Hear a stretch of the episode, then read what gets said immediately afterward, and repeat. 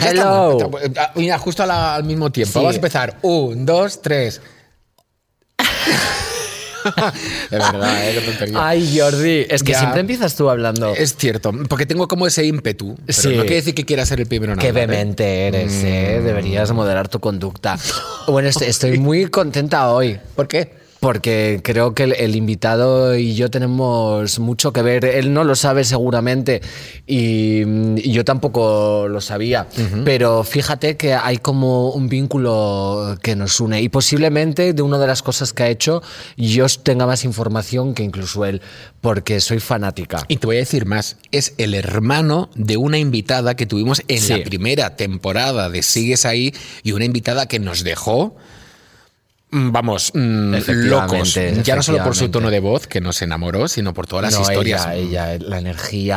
No vamos a desvelar el ese- nombre, luego- luego vamos a lo desvelamos, Sí, porque sí, sí, sí, primero tenemos que hacer pues nuestro leitmotiv habitual, así que vamos a, a demostrarle a la audiencia nuestras dotes interpretativas una vez más. Ok. Por favor, eh, mm, dale al play, cariño.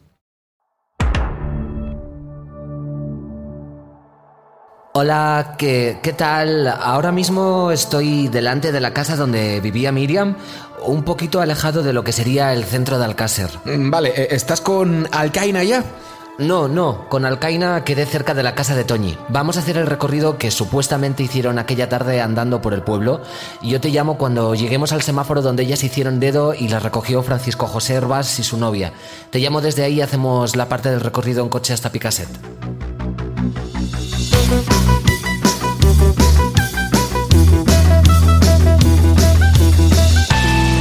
Bueno, y arrancamos el EPI, que ahora, ahora me permito el lujo de decir EPI, ¿sabes? Porque soy una locutora de radio oficialmente y por lo tanto me pertoca utilizar palabras del argot, ¿sabes? Como eufemismos que entiendes porque eres de la profesión, ¿sabes? Entonces, EPI, y ya sabes a lo que me refiero, ¿me entiendes? Porque somos colegas del- de la radio, colegas. todo el rollo. Y arrancamos el EPI efectivamente con un diálogo de la serie documental El caso Alcácer, que lo he repetido hasta la saciedad, pero lo vuelvo a decir, la he visto mm, eh, 800 millones de veces. Y es una conversación concretamente entre Elías León y la investigadora Ana San Martín. Oye, nosotros nos vamos a tirar de cabeza en el mundo, en el mundo del documental, el género del documental, que por cierto, gracias a las plataformas, por fin podemos consumir documentales, porque antes era una cosa súper complicada. Pero hablaremos de ello.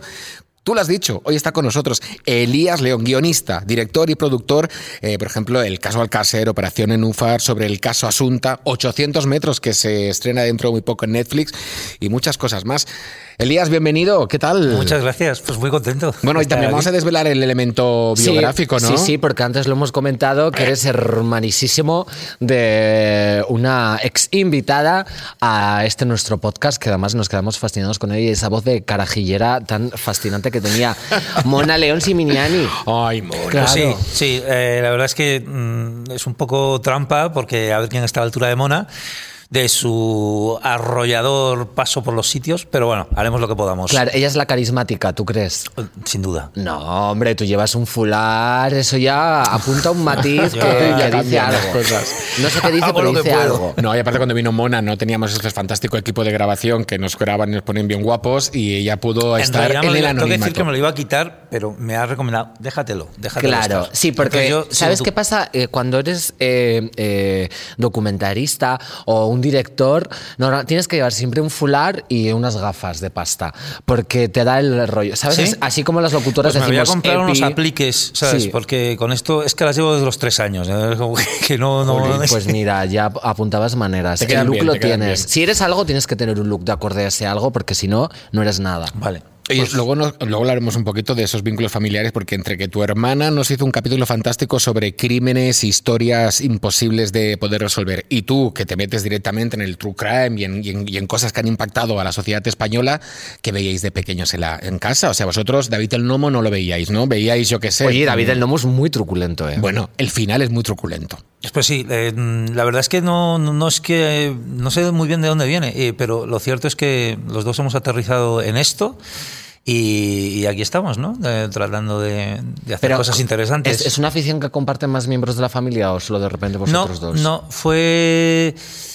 Yo creo que la que más lo tiene en origen es Mona. Porque Ah, sí, Mona, eh. sí, porque Mona eh, viene de eh, es una consumidora compulsiva desde muy joven de, de Poe, de, de Sherlock Holmes, de Agatha Christie, un poco de, de todo lo detectivesco y, y, y, las grandes tramas, ¿no? Uh -huh. Y a partir de ahí ella ha ido creciendo. Y en ese sentido, yo creo que ella es la que abre camino. Hoy tú estás aquí, así que el protagonista eres tú, muy y tú bien. eres aparte un documentalista súper atípico, porque apareces delante de la pantalla. No te quedas detrás y luego dices, sí, esta es mi visión sobre la historia o esta ha sido mi investigación, sino que te metes ahí en primer plano, como hemos visto antes, como hemos escuchado antes en el. ¿Cómo, cómo sale estas ganas? No ganas, supongo, pero necesidad de formar parte del documental? Pues bueno, mm, es una, es, un, es una modalidad documental que, que, yo vengo practicando desde hace muchos años, eh, porque no sé si porque cuando yo veía cine me interesaba tanto o más que las propias historias eh, que había sucedido cuando se hacían. ¿no? Y esto no era demasiado accesible. Entonces yo me recuerdo leyendo biografías de directores o biografías de técnicos o de, de directores de foto o lo que fuera, y eh, siendo muy importante para mí. ¿no? Entonces, eh, desde un principio desarrollé esa especie de afición a los procesos y hay un momento en que de forma bastante natural pues los procesos empiezan a entrar en los procesos creativos o los procesos de hacer las cosas, empiezan a entrar en, en las propias películas que, que, hago. ¿no? Al principio, bueno, igual es un poco extraño, pero hay un momento para mí en que se convierte en segunda piel. Cuando empiezo a hacer series, que venía a hacer, digamos, documentales más de cine de autor o más creativos, más personales. Eh, fue una de las primeras cosas que le planteé a Ramón Campos en Bambú. Es, a mí me gustaría trasladar esta manera a las series, ¿no? Y creo que hay eh, también precedentes que, que, lo han hecho. Eh, igual no era tan fácil o tan ortodoxo dentro de algo como el True Crime, pero, pero bueno, lo hemos ido implementando y de hecho la idea es intentar eh, dar un paso al frente con, con, esto. También porque creo que el, que el, hecho de que el cineasta o el investigador sea parte de, de, de a quien ves ahí en el contenido, lo hace eh, más real, lo hace lo más... Hace, creo que, lo que, que, puede generar como un espacio de empatía para el espectador, ¿no? Mm. Como de, yeah. eh, este tío está intentando averiguar sí, eh, qué, qué, pasa con esta historia de la misma manera que, que, que yo, que yo ah, lo haría. Efectivamente, ¿no? empatizar, sí, porque no, normalmente es verdad que solo suelen ser como reconstrucciones o entrevistas con los implicados, ¿no? Testimonios, y en el caso del caso Alcácer, pues millones y millones y millones de vídeos de archivo, eh, de fotos, de vídeos, de los juicios, eh, pero también está tu figura que a mí me gustó mucho y además es algo que, que ya hiciste años atrás con apuntes para una película de atracos, que además me gusta, porque fíjate, eh, yo odio las cosas meta y el metacine me parece como mm, muy petardo. Pero al mismo tiempo mm, me interesa y me gusta. Y este documental que hiciste, que para el que no lo sepa o no lo haya visto, le animo a verlo, eh, que cuenta la historia de cómo vas a pedirle al Robin Hood de Vallecas, de Vallecas, de Vallecas que, es, que, es, un, un, ladrón que con la técnica del butrón robó un banco, eh, que te cuente como apuntes para uh -huh. tú realizar eso y al mismo tiempo tu mujer se queda embarazada, entonces también lo filmas, filmas cómo llevas el proceso del embarazo con la investigación de, del Robin Hood de Vallecas y luego firmas el Robin Hood de Vallecas reaccionando al propio documental. O sea, es un meta, meta, meta, meta documental. Sí. Claro, sí. eso es, eh, pero válgame la redundancia. Bueno, eh la verdad es que tengo que decir que cuando apuntes para una película de atracos es mi segunda largometraje documental. En el primero, que se llama Mapa, eh, la idea de que fuera meta era, tenía más, digamos, mm, era plenamente lógica porque es una película en primera persona sobre un, bueno, pues dos años de mi vida en el que cuento una, una ruptura amorosa y un desamor, ¿no?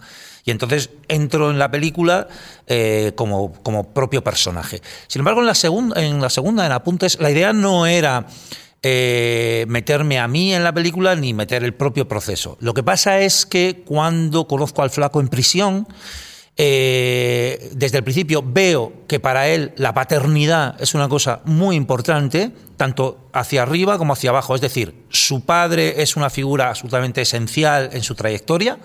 Eh, y él acaba eh, convirtiéndose en butronero porque su padre había sido el butronero más importante de los, en, los, en los años 80 y 90 en España.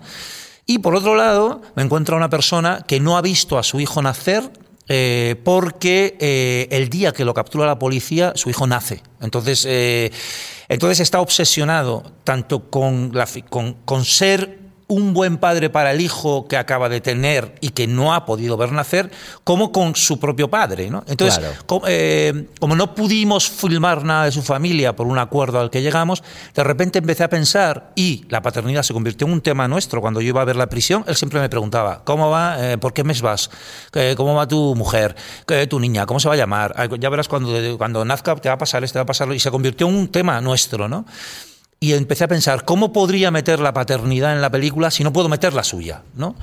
Y ahí tomé la decisión de recuperar esa especie de técnica que era como, bueno, filmar eh, a mi propia chica y nuestra propia paternidad barra maternidad como espejo de la suya, ¿no? Pero ahí hay un Eh, ejercicio, personalmente creo que hay un ejercicio de, de- de exponerte. Y hay una escena, por ejemplo, en este documental Hmm. en el que estáis recreando una conversación entre tú y tu chica, intentando recrear la conversación que tú tienes con la pareja de, Flaco. Flaco, Y hay un momento que se para la conversación y ella te dice, no, es que yo no estoy de acuerdo. O sea, eh, entiendo que...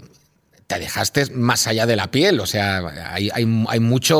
Bueno, en, re- en realidad lo que hay es que eh, Ai- eh, Ainhoa, que es mi chica, bueno, mi chica, mi, mi compañera y yo el suyo, eh, eh, y yo compartimos mucho los proyectos. eh, Sí, a ella eh, se le veía muy implicada y sí. además daba op- opiniones como Por aquí sí, muy por aquí subjetivas. no, sí. Sí, muy sí. subjetivas y muy, y muy y muchas veces muy marcando el camino, ¿no? Sí. Porque ella es muy sabia, bastante más que yo.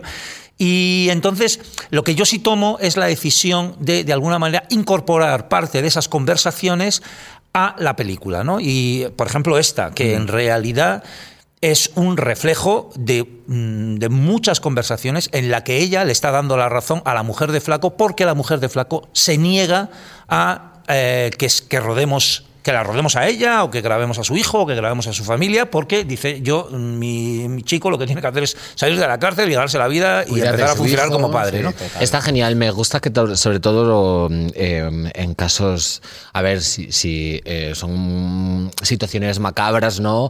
O asesinatos, pues lógicamente ya no puedes empatizar con las víctimas, ¿no? Pero aquí me gusta porque además invita a reflexionar sobre todo la cuestión del sistema penitenciario, el punitivismo de las cárceles, ¿no? Hacer una labor de empatía con un preso que está frustrado porque quiere ser padre y a lo mejor es una víctima de sus circunstancias porque su padre también era un butronero y robaba bancos. Entonces es chulo porque al enlazarlo con tu figura, que está presente durante todo el documental, y que como ya dices, pues eh, también es una manera de, de hacer película documental, de alguna manera eh, empatizas y ya no solo eh, la efigie de un carcelario, ¿no? Y un ladrón de bancos que ahora está en la cárcel pagando eh, con la justicia, sino que además también empiezas a ver los matices y en la cuestión familiar, la cuestión de las emociones, cómo recibe la noticia su mujer, que ahora tiene a su hijo, cuáles son sus expectativas. Y eso me parece eh, también a veces fundamental en los documentales, porque es verdad que hay algunos documentales, sobre todo los de True Crime, que mm, van demasiado al morbo. A la mancha de Sí, sangre, a ¿no? La mancha de sangre, a las cosas truculentas, ¿no? A lo que tiene chicha. Entonces, pero bueno, ahora vamos a desglosar también un poco estas cosas. Ya te he dicho que soy súper fan del caso Alcácer. Y yo me pregunto, cuando ya está todo dicho, todo resuelto, hay una sentencia firme, ¿no? Todo ha llegado a una conclusión, un desenlace, o eso parece, eh, ¿cómo aportas novedad a un documental? ¿Cómo introduces otras líneas eh, narrativas? Eh, ¿Cómo eh, afuellas la trama para que sea interesante y no sea una recapitulación de lo que ya hemos visto? En caso de lo que hayas visto, porque yo, por ejemplo, mm, cuando ocurrió el caso Alcácer, creo que ni había nacido. Entonces, para mí fue verlo de nuevo otra vez y jugaba con ese factor sorpresa. Pero otra persona que lo viviera en primera instancia las noticias y los medios de comunicación, es verdad que aún así se enganchan. Entonces, ¿qué- ¿cuál es el proceso para llegar a, ese punto del documental ante algo que ya está resuelto? Pues es cierto que en el imaginario colectivo, todos, antes de que salga esta serie, eh, mucha gente conoce el caso, pero de repente empezamos a ver que en nuevas generaciones eso no era así, para nada, ¿no? Igual lo podías conocer tú porque tienes un interés especial en esto concretamente, ¿no? Pero eh, no, era, no era así, digamos, mayoritariamente. Y por otro lado, eh, hay una cosa fantástica que tiene el caso Alcácer y es que ha pasado tiempo desde que sucedió. Han pasado 30 años.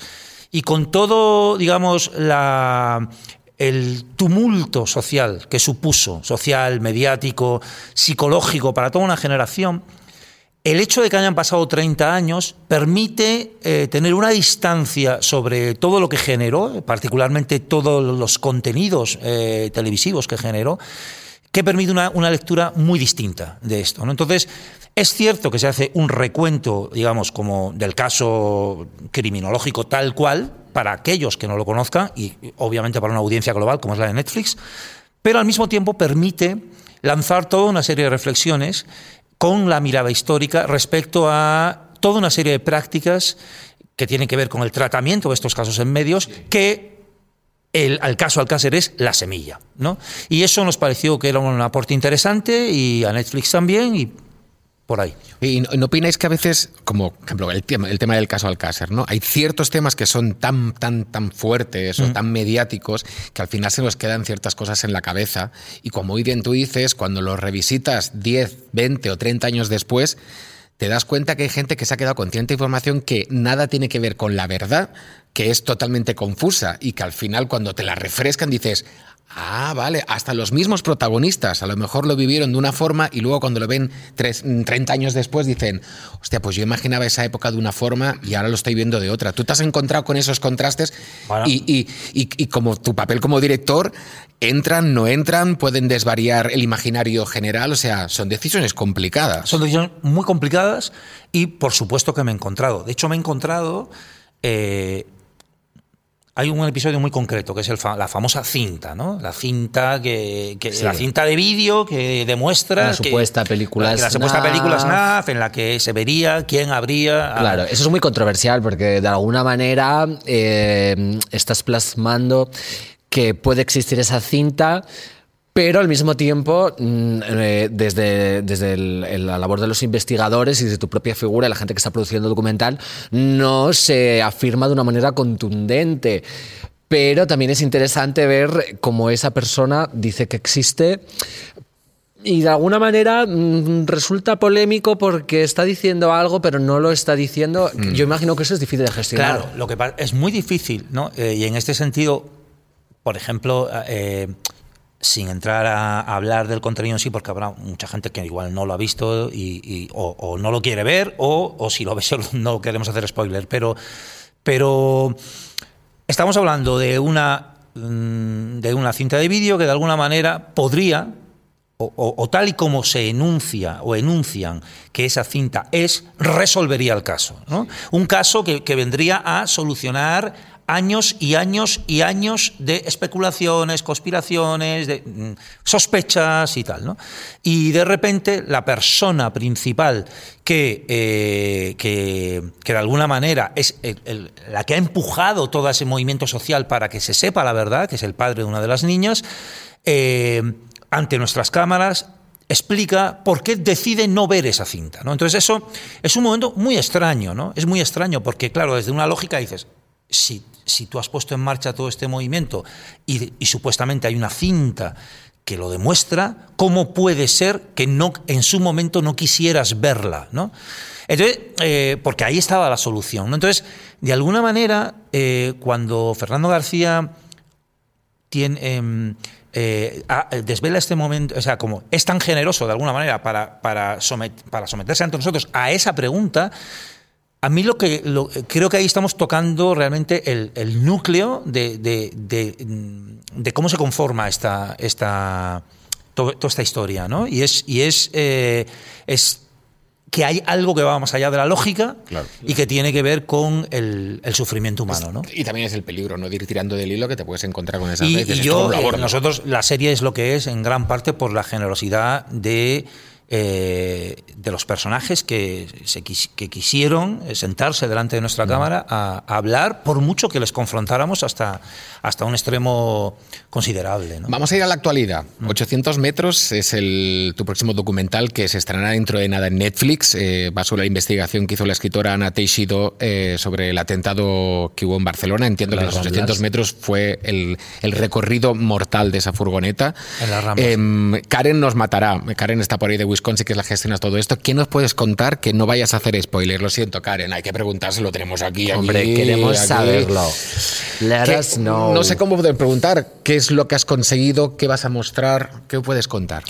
Bueno, mm, dentro de lo que podemos contar nada. ahora mismo, que todavía no se ha estrenado, eh, nada de sí, nada. Que, sí que, no, eh, es, una, es, un, es una serie de de tres episodios sobre los atentados eh, yihadistas del 17 de agosto de 2017 en las Ramblas y Cambrils, en el que nuestro acercamiento lo que intenta hacer es, aparte, eh, siempre hacemos un poco lo mismo, que es obviamente contar la cronología del, suceso concreto, pero más allá eh, utilizar esa cronología criminalística de alguna manera como percha para poder mm, contar un tema social que hay detrás. ¿no? Y en este caso lo que intentamos es acercarnos a preguntar una pregunta muy compleja que está en el centro de todas las sociedades, de alguna manera, que son víctimas de ataques yihadistas, y es qué puede pasar en eh, la mente de, eh, unos, eh, de un grupo de chavales integrados con una en el, este, en, el, caso de este atentado, eh, catalanoparlantes que viven en un pueblo como es Ripoll, absolutamente idílico,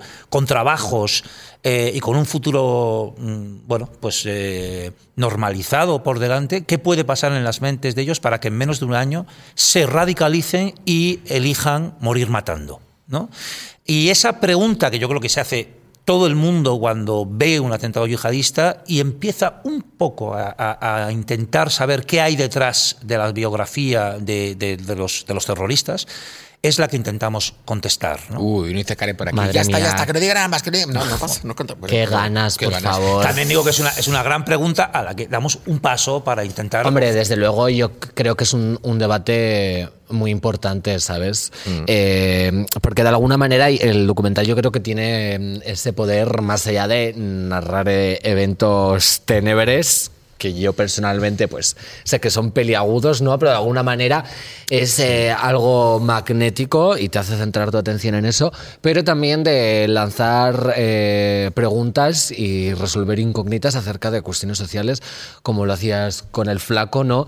Y todo el tema porque por lo menos yo lo leí de esa manera, ¿no? Sobre la cuestión carcelaria, el punitivismo, los presos, las cadenas perpetuas, eh, si nos sirve y nos merece la, la pena capacidad de reinserción o no. Claro, porque al final, ¿qué queremos? ¿Encarcelar a una persona que roba o preguntarnos por qué la gente roba y llegar hasta la raíz de ese problema y solucionarlo? Porque mm, la sociedad se empeña en señalar individuos concretos y, categorizarlos y meterlos en, la, en el estándar de, de malo, ¿no? De villano, pero realmente eso no es casual y es una labor social que nos corresponde a todos averiguar eh, qué patrones de conducta siguen estas personas y por qué hacen las cosas que hacen. Y con el tema del terrorismo, que es un tema también muy polémico, eh, muchos jóvenes que se radicalizan también están en riesgo de exclusión social y tienen X problemas y hay una manera estratégica de captar a esas mm. personas y conducirlas a hacer eso.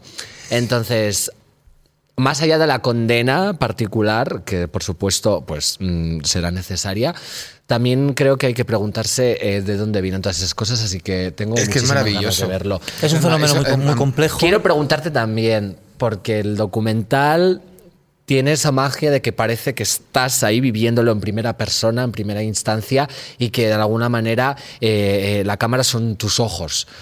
Pero, lógicamente, mm, también tiene un modus operandi, unos planos específicos, un storyboard y todos esos tecnicismos que, igual que EPI, pues forman parte del mundo audiovisual. Nos, nos, vincula, nos vincula. Exacto, vuestro argor particular. Tú has estudiado cine en Colombia. Sí.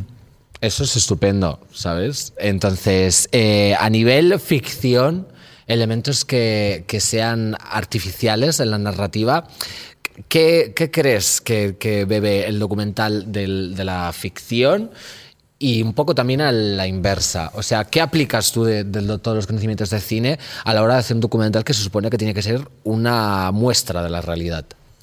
Bueno, tengo que decir que esa pregunta es la pregunta de mi vida. Llevo 20 años intentando contestarla y, y pasarán otros 50, bueno, 50 no, pero 30. Es que hay preguntas cuya respuesta va, va siguiéndote a lo largo Sí, esto lo, cuenta, esto lo cuenta muy bien Javier Cercas, que sus libros siempre son intentar contestar una pregunta. ¿no? Eh, en mi caso, yo empecé haciendo cine de ficción. Soy una persona eh, que, bueno, hice bastante trabajo en, ficción y, tengo muy incardinada la noción de relato. Cuando estudié en, la Universidad de Columbia, que es como la cuna académica del guion en Estados Unidos, allí de lo que se hablaba siempre era lo que llaman story, que es como el relato, ¿no? Y extraña, por muchas mmm, circunstancias de la vida, acabo derivando hacia el cine documental, pero ese núcleo de la noción de relato y de la noción de personaje dentro del relato es algo que, que, que siempre he tenido muy presente y sigo teniendo presente. ¿no? Entonces de repente empiezo a trabajar en un, en un medio que, eh, en el que muchas veces esa noción queda diluida, sobre todo en, en, en, documentales que tienen que ver con la investigación, que tienen que ver con lo periodístico. ¿no? Mm. Y yo, mi empeño siempre ha tenido que ver en mantener muy firme la idea de relato. ¿no? Eh, y particularmente el tratamiento de los, de, los, de los personajes, no tanto como testimonios o testigos de algo, sino cuando puedo como personajes, ¿no? Claro. ¿Cómo los trabajarías de alguna manera en, un, en, una, en una, película de ficción?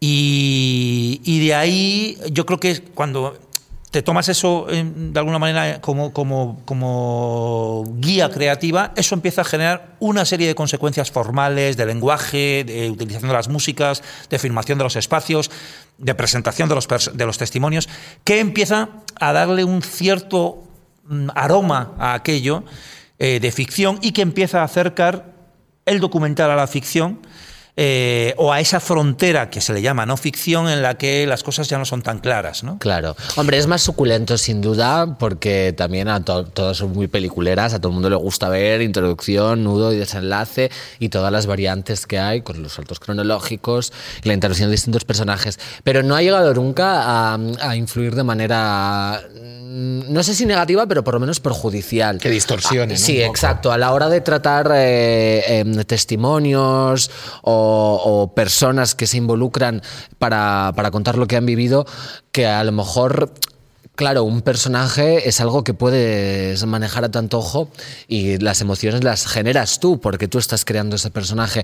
Pero la cuestión subjetiva de las personas es muy inestable y a veces están de acuerdo en decir una cosa, luego se arrepienten. Entonces, ¿cómo, cómo gestionas eso eh, si lo intentas enmarcar todo dentro del contexto de, de, de la ficción? De, de alguna manera guionizar y estructurar lo que va a pasar y cuáles son sus intervenciones y aplicar ese prisma de de, de, ficción a algo que depende mucho también, incluso del día en que se levante la persona que sí. a lo mejor está dando su testimonio en ese momento. Estás dando el clavo completamente. A ver, eh, hay una línea roja, ¿no? Y, y, además el documental es un terreno muy amplio, ¿no? Cuando yo hago películas personales en las que hago un relato sobre eh, mi propia vida o sobre un personaje con el que comparto ese relato, de repente puedes adentrarte a eh, determinados cambios. Sin embargo, cuando estás haciendo algo que está basado en la investigación periodística, eh, hay una línea roja que es no se puede inventar, ¿no? Eh, eh, se puede ordenar la información, pero siempre ha de ser real, ¿no? Esto es algo que en realidad vienen a, se viene haciendo en, en, documental, por ejemplo, en Estados Unidos, pero sobre todo en, periodismo y en, determinado tipo de literatura desde los 60, cuando se inventa lo que se llama el nuevo periodismo, ¿no? que lo que dice es vamos a empezar a contar realidad con herramientas de, eh, la ficción. Eh, pero hay una línea, es lo que se llama el relato real. Tú puedes hacer un relato, pero con realidad. Y la línea roja es no inventar, no inventar hechos, pero sí la forma de ordenarlos sí la forma de contarlos, la forma de administrar la información, que empieza a generar una cierta noción de intriga o de, o de interés creciente, más allá de, digamos, el, acta notarial de ha pasado esto, ha pasado esto, ha pasado esto, ha pasado esto y ha pasado esto. Yo no me invento nada, pero igual digo, hombre, si cuento esto antes, igual resulta que esto empieza a generar una pregunta que al espectador le hace preguntarse, ¿qué habrá pasado aquí y tal? Y si se lo cuento tal cual, pues, y, pues igual le parece más plano, ¿no? Y ahí es donde yo creo que hay un espacio amplio eh, para, para, para, modelar. Pero estas series, 800 metros, Alcácer o antes el caso Asunta, que, que hicimos también juntos Ramón y yo, eh, tiene una línea roja que es la línea de la investigación periodística, ¿no? Que quede esa línea. Y yo, Elías, soy muy fan de los documentales. Lo he dicho al principio. Eh, yo tengo 45. Hace años, para ver un documental tenías que ir al cine si había de repente un festival de documentales o una exposición de documentales, porque no podías, o sea, no era tan fácil acceder a, ese, a este género. Desde que tenemos las plataformas de streaming podemos disfrutar de muchos sí. documentales. Yo siempre digo lo mismo, para mí el documental es más información, más yo, yo soy muy fan de eh, La Reina de Inglaterra, aparte uh -huh. de ver The Crown, que me la meto ahí, que me la trago toda, luego me veo todos los documentales que salen de la familia de Inglaterra y voy sabiendo, voy conociendo, voy conociendo. Pero hay un punto cuando veo documentales, digamos, de historias como las que hablamos, de Alcácer o historias más reales, más que nos chocan, cómo la, la, confianza que esas personas tienen sobre ti. Porque tú en el fondo eres la persona que va a contar esa historia. Y el miedo que se le da mucho a los periodistas a la información, a ver si lo van a tergiversar, a ver si lo va a contar de otra forma. ¿Tú cómo puedes darles esa confianza a los protagonistas de tus documentales para que se dejen eh, llevar y no teman que no vas a cambiar las cosas, no cambiarlas. Pues yo, yo, yo, creo que hay dos factores. No cambiarlas, enfocarlas. Sí, completamente. Y es que además vais tocando uno tras otro los temas clave, ¿no? Como Epa, hay, hay, hay, una cosa que se llama, eh, no es cierto. Deja no. que hagamos un poquito de eso. Mola, celebraos, celebraos. Somos muy buenas entrevistadoras. es que nos sí, encanta. Sí, completamente. Nos encanta. Eh, esto que has dicho es, un, es como el, lo primero que de alguna manera se, tiene que empezar a, sobre, lo que se tiene que empezar a pensar ¿no? cuando, se, intenta hacer documental, que tiene que ver con el acceso, con cómo se consigue el acceso, el acceso interior a los personajes. ¿no? Y yo creo que aquí diría que hay dos claves muy importantes. Una es el tiempo. Tienes que pasar tiempo con las personas ¿no? para ganarte su confianza. Eh, y esto es algo que yo creo que el advenimiento de, de las plataformas ha ayudado mucho al documental, eh, sobre todo periodístico, a ganar tiempo, porque antes no había dinero para comprar ese tiempo y entonces los tratamientos eran más reportajísticos, más de llego y tengo que sacar ya un total, alguien claro. que me hable. No tengo el tiempo para ganarme la confianza de esa persona, ¿no? Y yo estoy muy agradecido a que los tres procesos que hemos tenido en las series documentales que hemos hecho yo lo he pactado mucho con Ramón, es, Ramón, necesitamos tiempo. Claro. Tiempo, ¿sabes? Como tenemos que poder estar con esas personas antes de sacar una cámara, tenemos que poder escuchar a esas personas y tienen esas personas que intuir que pueden confiar en nosotros.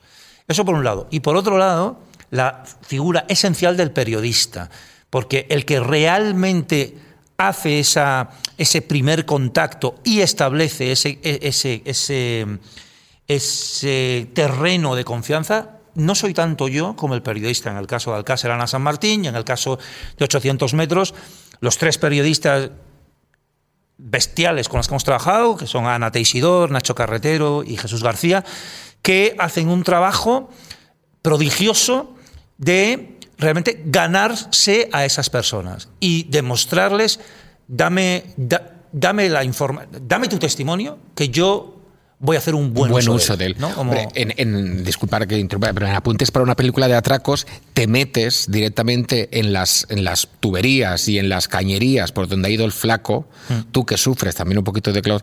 Y yo creo que me, me encanta cuando termina eso que, que tú dices en el documental. Después de hacer esto, ya confiaron en mí. Tanto la policía como el propio flaco sí. y él mismo te dice en una carta que hayas hecho eso, que te hayas metido por donde yo he ido y hayas estado entre mierda, entre ratas y sufriendo mogollón, ¿qué más? Hombre, ya es una, una muestra de empeño claro. y de como una intención, por lo menos de empatizar, eso? que tampoco sí, sabes es, si, si, va a ser real o se va a limitar a un interés, pero por lo menos no, por supuesto, hay un por supuesto, ahí. siempre hay, siempre hay una tensión y hasta que la persona no ve la película puede sentir, claro. a ver si este tío me la mete, ¿sabes? Es que es así, eso es así, eso es, es, es, propio de la tensión y uno trabaja siempre con un cierto dilema ético, porque muchas veces las películas o un capítulo de esta serie pues igual quieres contar la historia en toda su complejidad y dices, pues, pues que tengo 50 minutos para contar esto y, hay- y hay que cortar cosas. Igual hay, hay cosas que, pero es que te dije esto y no está. Y es como, ya, pero es que igual teníamos que ir al... Esa tensión siempre está, ¿no? Pero sí es cierto que hay determinados momentos en los que de alguna manera tú puedes demostrar a esa persona que, bueno, que puede confiar en ti. Claro. Y ellos, el poli- eh, por cierto, Apuntes para una película de atracos está en Netflix, lo digo porque como venimos hablando Sí. de ella, igual es interesante que si alguien la quiere revisar. y tanto el policía que lo detuvo como él mismo llevaban meses diciéndome, hasta que no bajes a las alcantarillas, no vas a entender de qué estamos hablando. Y yo tengo claustrofobia. Sí, sí. Y yo estuve como evitando y evitando y evitando. Y hubo un momento que dije, mira, si, tengo que, si voy a hacer esto, Sí, tengo es que que bajar. es- Luego bajé y afortunadamente me fue bien. Mm, pero bueno, sí que se convirtió de, alguna manera, como sucede siempre con las personas, ¿no? En un, bueno, pues en un rito de paso con una persona. Bueno, vamos a por un caso práctico. Imagínate que tienes que hacer un vamos a ponerte un poquito contra las cuerdas ahora. Imagínate que tienes que hacer un documental sobre esta gran pareja de presentadores que se conocieron hace dos años y que ahora disfrutan del éxito y de, muchas cosas más. ¿Qué pasos deberíamos seguir nosotros para hacer ese docu- documental? ¿Qué sería lo primero de todo?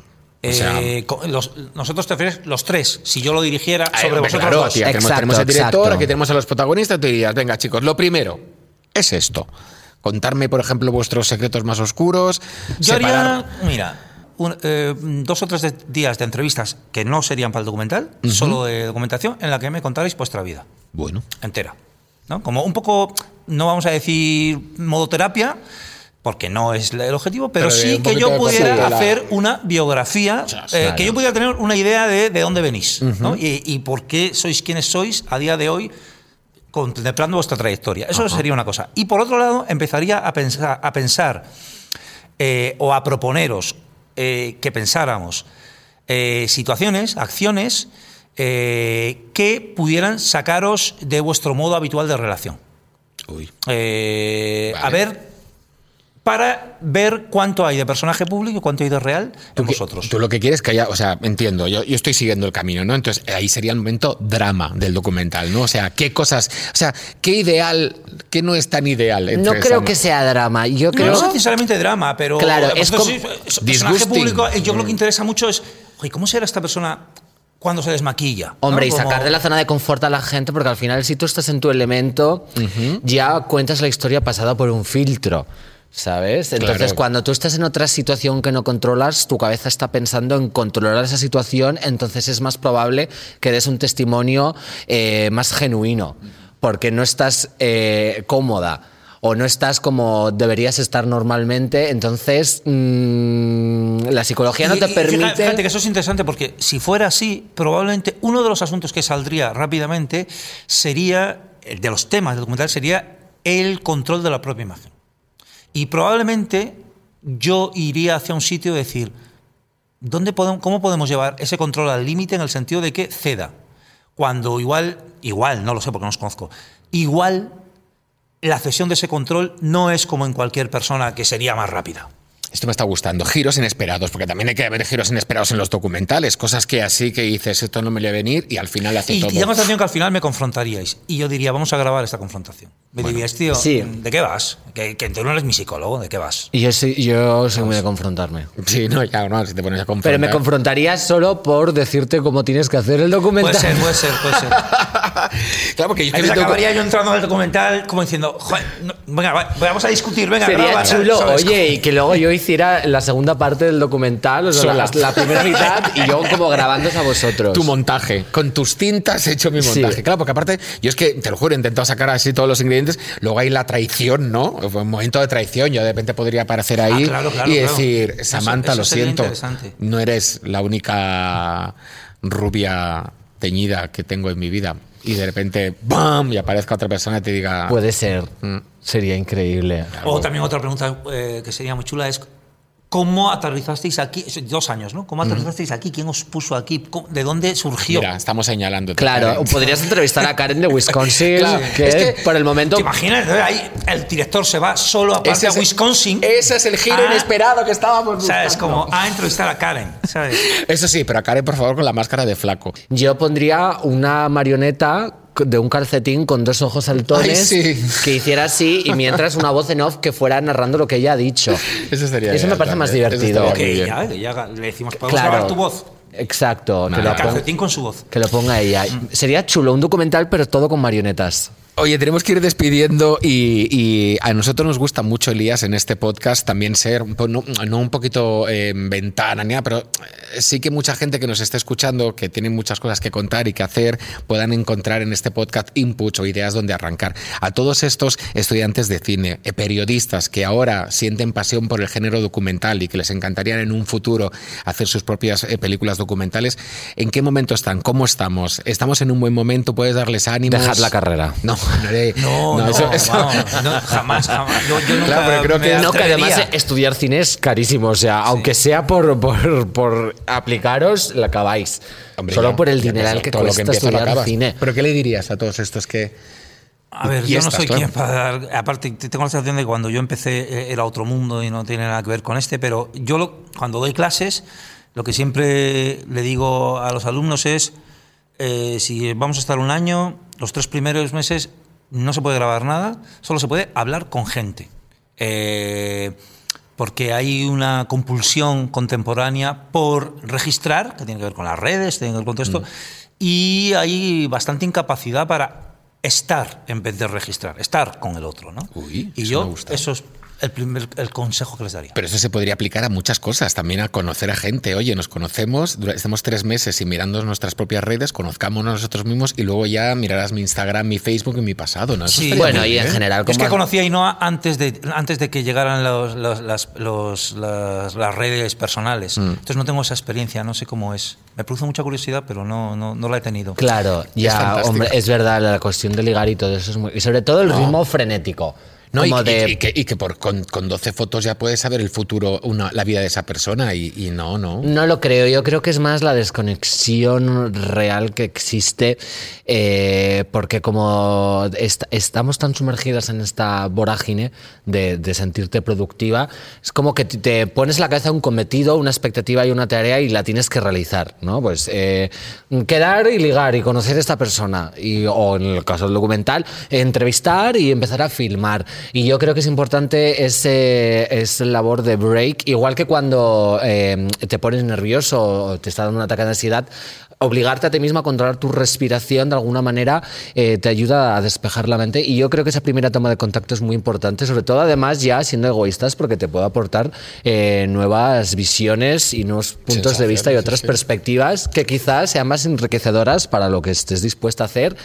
Y luego, em, mm, primeramente, porque así eres una persona empática y como hay que ser y, y no una sinvergüenza. Totalmente. Que es que hay mucha gente con una jeta y un morro. Los preliminares, que son muy importantes siempre, en todo, en los Sí. documentales, en las relaciones y en todo. Elías, mil gracias por estar con No, nosotros. a vosotros, de sí. verdad, Ha sido muy estaríamos chulo. charlando y Sí. charlando, charlando. Me sobre el mundo somos un poco Nieves Herrero y Paco venía- Lobatón, sí, ¿eh? Yo venía un poco nervioso y tengo que decir que me habéis tratado fenomenal. Ay, y yo muy sí. contento. Mona No. me había dicho, son súper majos, tú déjate llevar. Tenía razón, como Qué siempre. chula, Es que aparte claro. es que un tema, jo, yo, es que, yo te- o sea, que no me diga Karen, pero yo vería todo documentales, ni ficciones, ni series, ni nada, todo documentales, documentales, documentales, documentales, tú, tú, información, información, información. Y para esto, porque si no voy a salir información, información, información. Bueno, es que al final la realidad supera la ficción.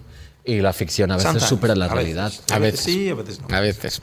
Claro, todo depende del contexto, pero... Tu chaqueta, por cierto, que la sepas. ¿Te que gusta? No te he dicho nada en todo Con el las, programa. las ¿eh? solapas así en, en plan macarrilla. En plan macarrilla. Sí, ponte la macarrilla. Em, fuera del contexto, lo que sí que va a estar ahí, inamovible, estanco y para siempre, sois vosotras. Que seguisteis, seguís y seguiréis ahí.